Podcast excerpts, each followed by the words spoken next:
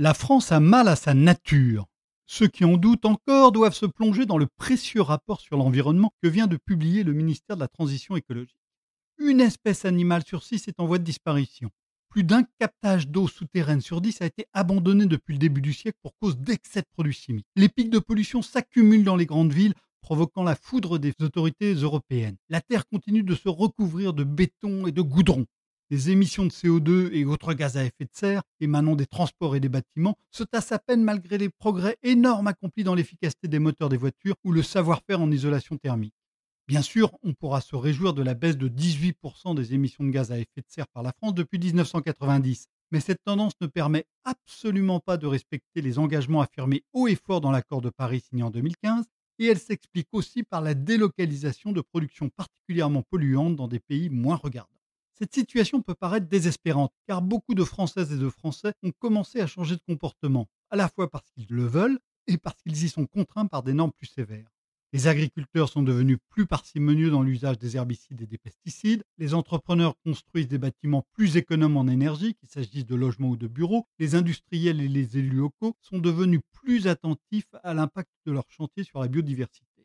Mais la logique des flux n'est pas celle des stocks. Des flux, même plus maigres, font des stocks encore plus gros.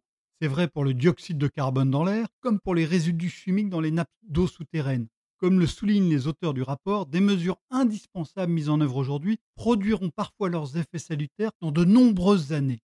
Si nous voulons vraiment sauver notre environnement, nous devrons agir à la fois plus fort et plus longtemps et toujours dans la même direction. Plus encore que dans d'autres domaines, les gouvernements doivent donc ici absolument dépasser l'horizon électoral. Cela suppose sans doute une forme de planification consensuelle, comme la France en avait inventé au lendemain de la Seconde Guerre mondiale. Cela suppose aussi des gouvernants capables d'affirmer des arbitrages forts entre des objectifs extrêmement variés. Autrement dit, la lutte pour l'environnement devrait redonner aux politiques sa raison d'être. Retrouvez tous les podcasts des échos sur votre application de podcast préférée ou sur leséchos.fr.